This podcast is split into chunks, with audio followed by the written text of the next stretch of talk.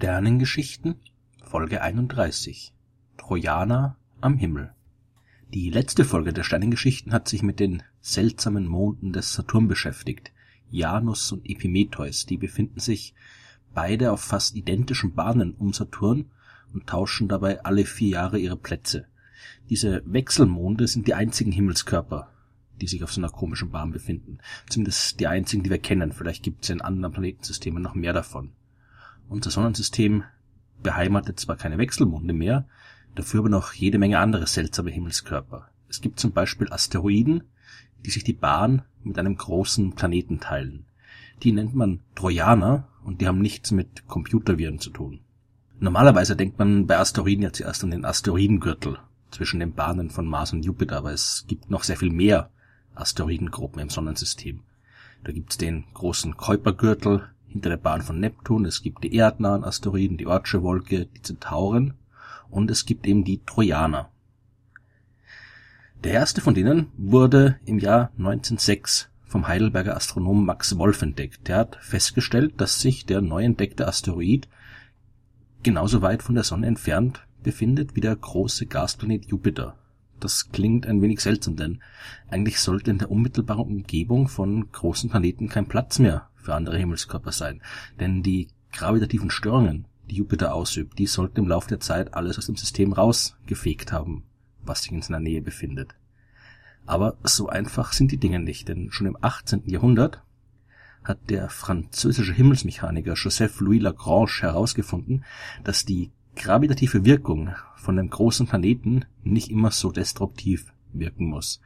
Äh, Lagrange hat sich mit dem sogenannten eingeschränkten Dreikörperproblem beschäftigt. So bezeichnet man ein Modell eines Planetensystems, das aus zwei großen, also schweren Himmelskörpern besteht und einem kleinen, dessen Masse man im Vergleich zu den großen vernachlässigen kann. Zum Beispiel die Sonne, Jupiter und einen kleinen Asteroiden. Die restlichen Planeten, die werden in dem einfachen Modell erstmal ignoriert. Lagrange hat nun ausgerechnet, wie die Gravitationskraft von Sonne und Jupiter auf den kleinen Himmelskörper wirken und hat dabei herausgefunden, dass es fünf spezielle Punkte im Raum gibt, an denen sich die wirkenden Kräfte, also Gravitationskraft und Zentrifugalkräfte, genau aufheben.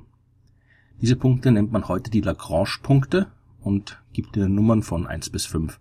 Die Lagrange-Punkte 1 bis 3, die liegen entlang der Verbindungslinie zwischen Sonne und Jupiter.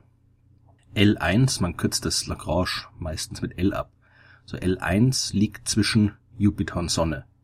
L2 liegt hinter Jupiter auf der Verbindungslinie Sonne-Jupiter und L3 liegt auf der anderen Seite hinter der Sonne.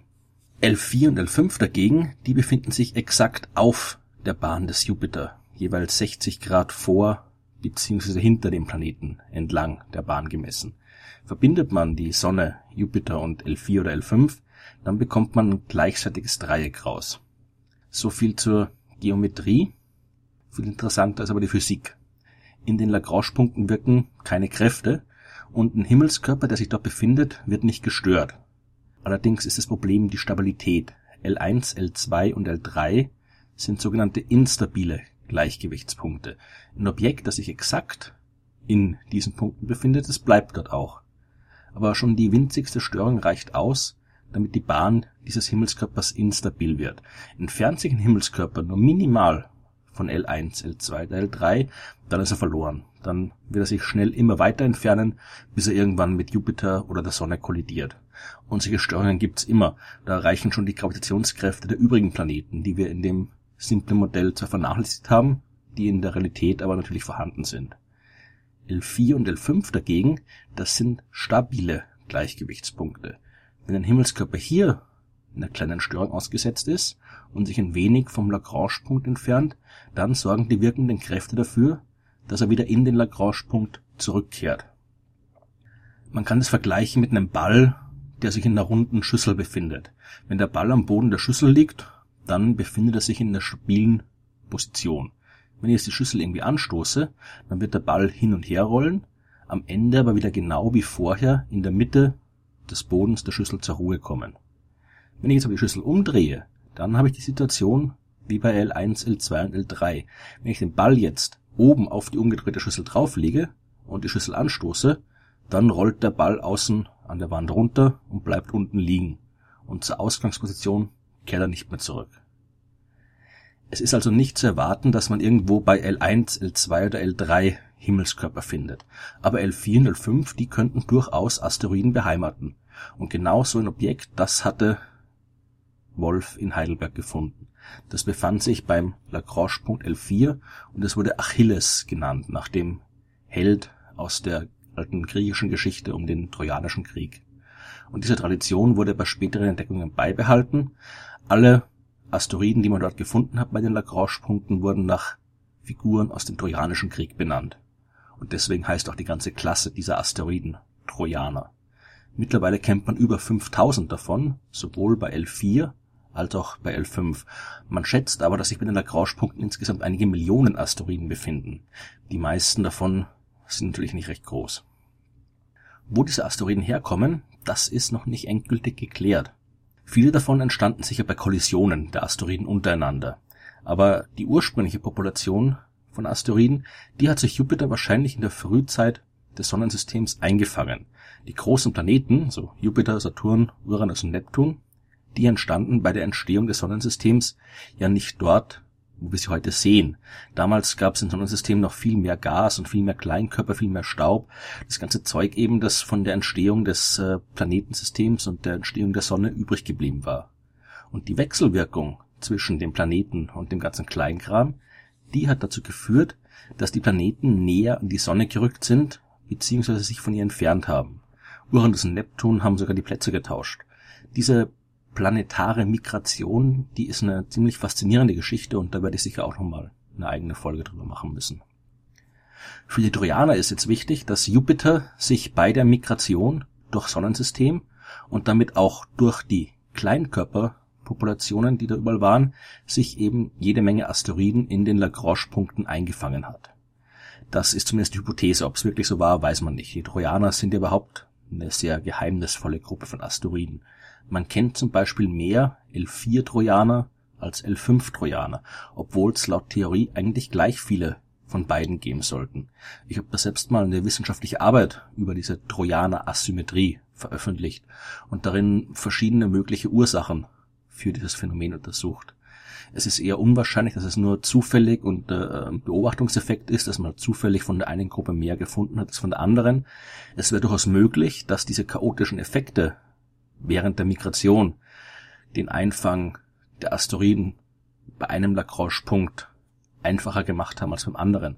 Und meine Berechnungen haben damals auch gezeigt, dass der gravitative Einfluss von Saturn auf die Lagrange-Punkte des Jupiters L5 stärker betrifft als L4. Aber auch hier gibt's noch kein abschließendes Ergebnis. Es können natürlich auch andere Himmelskörper Trojaner haben. Wir kennen bis jetzt vier Trojaner des Mars, wir kennen eine Handvoll Trojaner von Neptun. Hier vermutet man auch eine sehr, sehr große Trojanerpopulation, auch einige Millionen wie bei Jupiter, weil auch Neptun sich in der Nähe eines großen Asteroidengürtels befindet, des Kuipergürtels, und wahrscheinlich auch während der Migration Trojaner eingefangen hat. Saturn hat keine Trojaner und kann auch keine haben. Hier sind die Störungen durch Jupiter zu groß und sowohl L1, L2, L3 als auch L4 und L5 sind instabil. Und selbst die Erde hat einen Trojaner. Im Juli 2011 hat man hier einen Asteroiden entdeckt, 2010 TK7 heißt er, mit dem die Erde sich die Bahn teilt. Und dann gibt es sogar noch Monde, die sich in den Lagrange-Punkten von anderen Monden befinden. Der Saturnmond Tethys zum Beispiel, der hat den kleinen Mond Telesto im L4-Punkt und Calypso, einen anderen Mond, im L5-Punkt. Und der Saturnmond Dione hat den Mond Helene im L4-Punkt und den kleinen Mond Polydeuzes im L5-Punkt. Objekte in so einer Trojaner-Konfiguration, die sind also ziemlich häufig. Was wir aber noch nicht gefunden haben, das ist ein Planet, der sich in einem Lagrange-Punkt von einem anderen Planeten befindet. Theoretisch wäre sowas möglich. Simulationen zeigen, dass man zum Beispiel einen erdgroßen Planeten in den Lagrange-Punkt von einem Jupiter-großen Planeten setzen kann und dass diese Konfiguration stabil ist. Es gibt auch Simulationen, die andeuten, dass sich während der Planetenentstehung in den Lagrange-Punkten eines großen Gasriesen Material ansammeln und Planeten entstehen können. Es ist also nicht unwahrscheinlich, dass in anderen Planetensystemen tatsächlich solche Trojanerplaneten existieren. Nur finden müssen wir sie eben noch